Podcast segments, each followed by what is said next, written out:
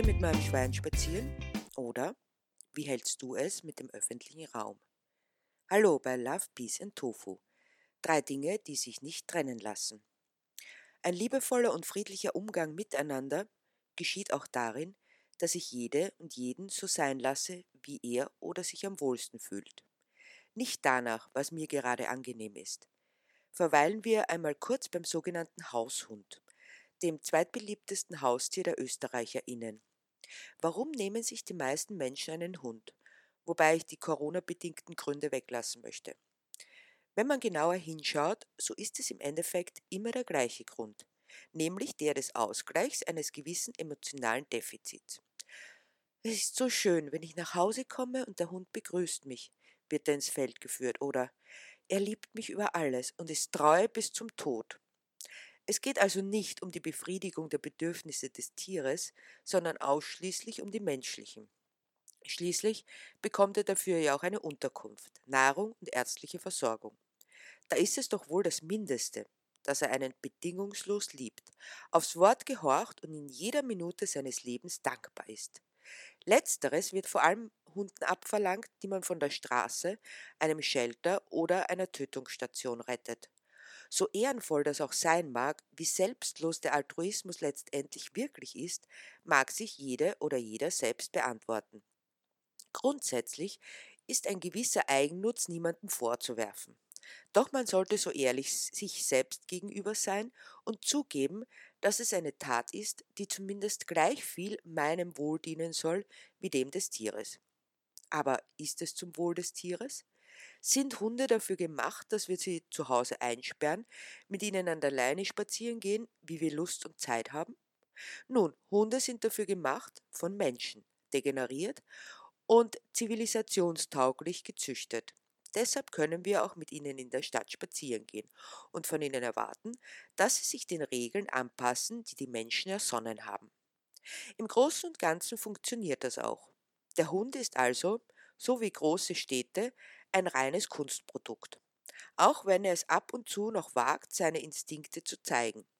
Aber das führt dann auch regelmäßig zu Konflikten. So zum Beispiel, wenn er seinem Jagdtrieb folgt. Davon bleibt auch die freigängerische Nachbarskatze nicht verschont. Aber bleiben wir bei der Stadt. Ich gehe mit meinem Hund spazieren, flaniere durch die Straßen, schaue mir Auslagen an, gliedere mich in den Verkehr ein, den Hund immer an meiner Seite. Wenn ich in einem Café verweile, legt er sich brav unter den Tisch und wartet geduldig, bis es weitergeht. Ginge das auch mit einem Schwein? Ich stelle mir vor, ich hätte statt eines Hundes ein Schwein. Kein hingezimmertes Minischwein, sondern ein richtiges, normal großes Schwein. Ich legte ihm das Brustgeschirr an, machte die Leine fest und ginge durch die Straßen. Was die Regeln des Benehmens in der Stadt beträfe, so würde ich mir keine Sorgen machen, denn wenn Hunde das kapieren, dann Schweine erst recht. Die Frage ist nur, würden sie das auch wollen? Wahrscheinlich nicht, denn wir haben sie nicht zivilisationstauglich gemacht und das ist auch gut so. Deshalb sind Schweine auf der Weide besser aufgehoben. Völlige Freiheit wäre zwar noch besser, aber einerseits wäre das fast bei einer Milliarde Schweine weltweit nicht möglich und zweitens sind sie durch andere züchterische Missetaten in der Freiheit nicht überlebensfähig.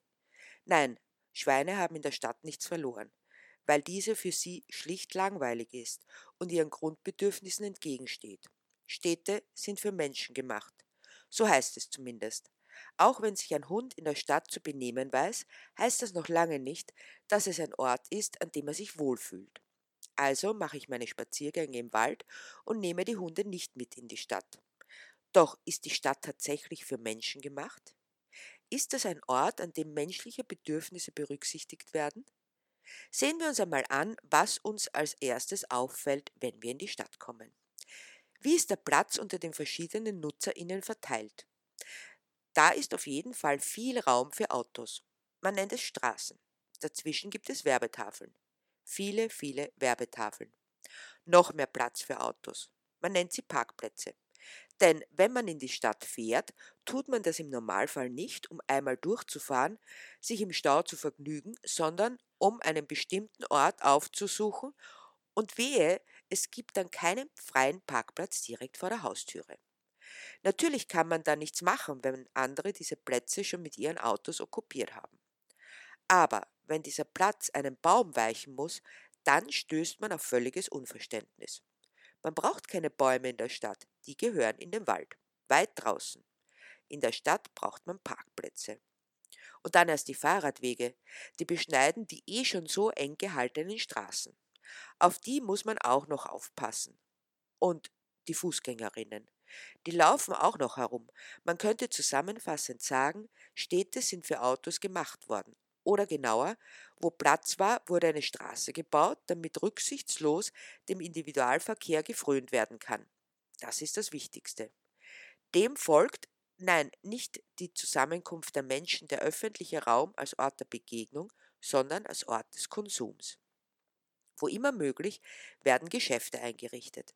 Ein weiterer Grund, warum Parkplätze so wichtig sind, denn schließlich möchten die KonsumentInnen ihre Einkäufe nicht meterweit tragen müssen, bis sie sie in ihrem Auto verstauen können. Nein, sie möchten direkt vor dem Geschäft parken können. Nachdem das immer schwieriger wurde, überlegte man, wie man es bewerkstelligen könnte, jedem und jeder, die gewillt sind, Geld auszugeben, das auch so barrierefrei wie möglich zugänglich zu machen. Die Antwort waren die wunderbaren Einkaufszentren am Stadtrand, zu denen nun tausende Menschen täglich pilgern, um den Göttern des Kommerzes zu frönen. Viele kleine Geschäfte in der Stadt mussten in der Folge ihre Pforten für immer schließen, weil der Parkplatz vor der Türe, wie man sie in Einkaufszentren findet, wichtiger ist als das individuelle Angebot. Massenware und Einheitsbrei statt Individualität und Exklusivität. Konzerne statt kleinen Gewerbetreibenden. Aber nicht nur die Einkaufszentren, auch die Menschen zogen an die Peripherie. Es ist einfach lebenswerter als in der Stadt. Zurückbleiben, leere Geschäftslokale, verwaiste Wohnhäuser und alte Menschen, jene, die nicht mehr umziehen wollen oder können. Und die Verkehrslawine rollt ungehindert weiter. Wie schön wäre es doch, den öffentlichen Raum wieder lebenswert zu gestalten oder zumindest aufenthaltswert, auch ausflugswert. Plätze, die von den Autos gesäubert werden und nur mehr Fußgänger zulassen. Spielplätze für die Kinder, die nicht eingezäunt werden müssen, weil kein Auto mehr da ist, das sie überfahren könnte. Sitzgelegenheiten, um sich zu treffen und ohne Konsumationszwang zusammen zu sein, sodass auch die soziale Segregation wegfällt. Man kommt hin und trifft andere, Menschen, mit denen man sich unterhält, einfach so. Man sieht sich in die Augen man findet ein Lächeln, Zuspruch, Anteilnahme, um zu erfahren, dass es so viele Dinge gibt, bei denen wir uns gleichen, bei der Angst zum Beispiel oder der Trauer, aber auch beim Glück, bei der Freude. Jemand nimmt eine Gitarre mit, man singt miteinander oder hört einfach zu. Jemand trägt ein Gedicht vor, man erzählt Geschichten. Und mittendrin spielen die Kinder. Jede und jeder hat ein Auge auf sie. Man schiebt nicht nur den Eltern die Verantwortung zu, sondern jede und jeder fühlt sich in die Pflicht genommen, Acht zu geben, dass niemand verletzt wird. Aus einer Kultur des Wegsehens wird eine des Hinsehens. Man muss nicht mehr Termine machen, damit die Kinder miteinander spielen können, sondern braucht nur vor die Türe zu gehen, um sich zu begegnen. Aus vormals von Autos beherrschten Plätzen werden Begegnungszonen.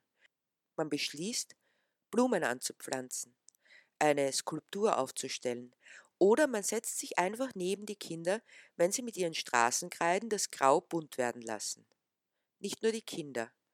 Freude, Spaß und Lebendigkeit wird von allen erfahren und weitergetragen. Die Werbe- und Wahlplakate verschwinden hinter den Ästen der Bäume, weil es niemanden interessiert. Fällt es nicht auf.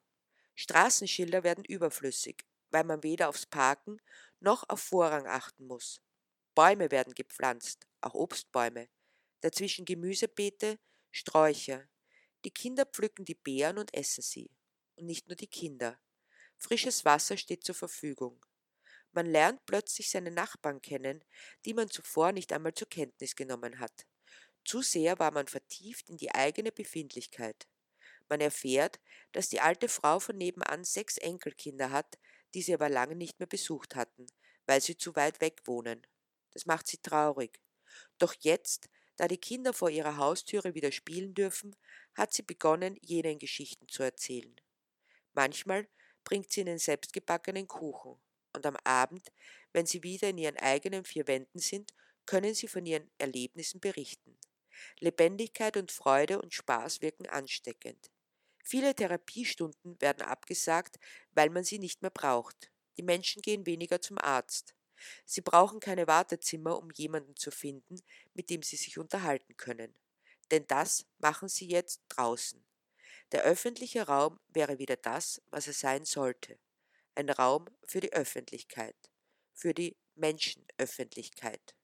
Man hört Vögel zwitschern und Insekten brummen. Schmetterlinge tummeln sich zwischen Blumen. Man braucht auch keine Vereine mehr mit Mitgliedschaft, sondern jede und jeder macht bei dem mit, was ihm am meisten liegt. Der pensionierte Handwerker repariert Geräte, die ansonsten im Müll gelandet wären. Es wäre ein schöner Traum, bloß. Immer noch wird abgeholzt, zubetoniert und versiegelt.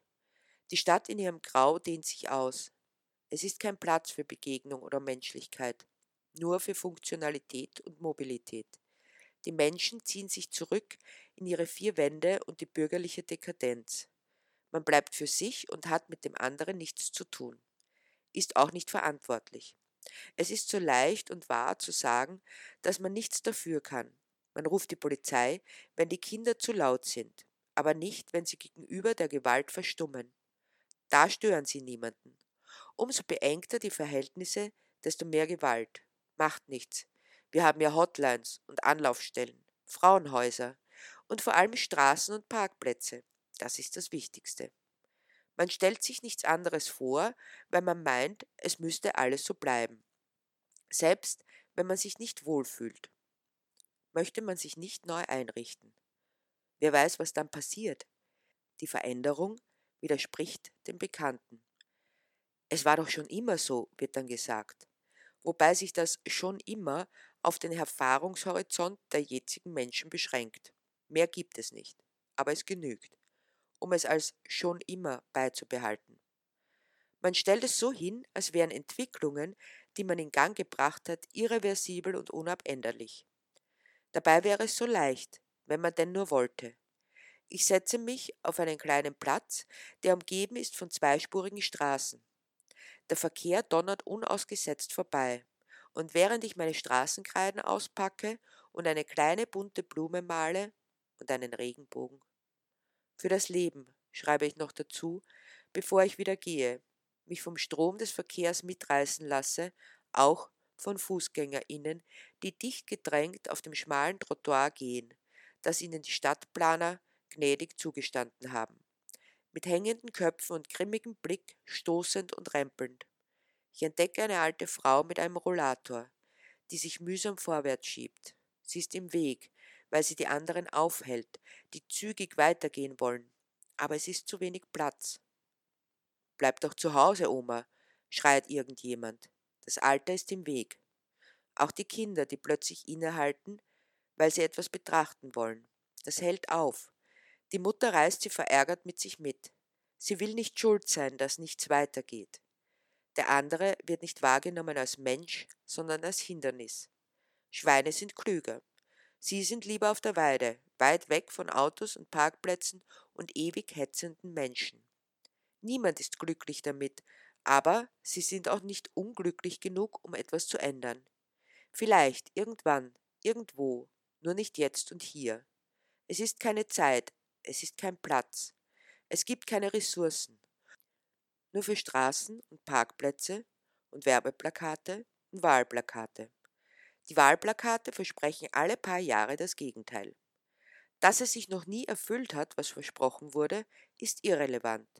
Und wahrscheinlich auch, dass wir wohl schon lange nicht mehr so weit von Love, Peace and Tofu entfernt waren wie jetzt.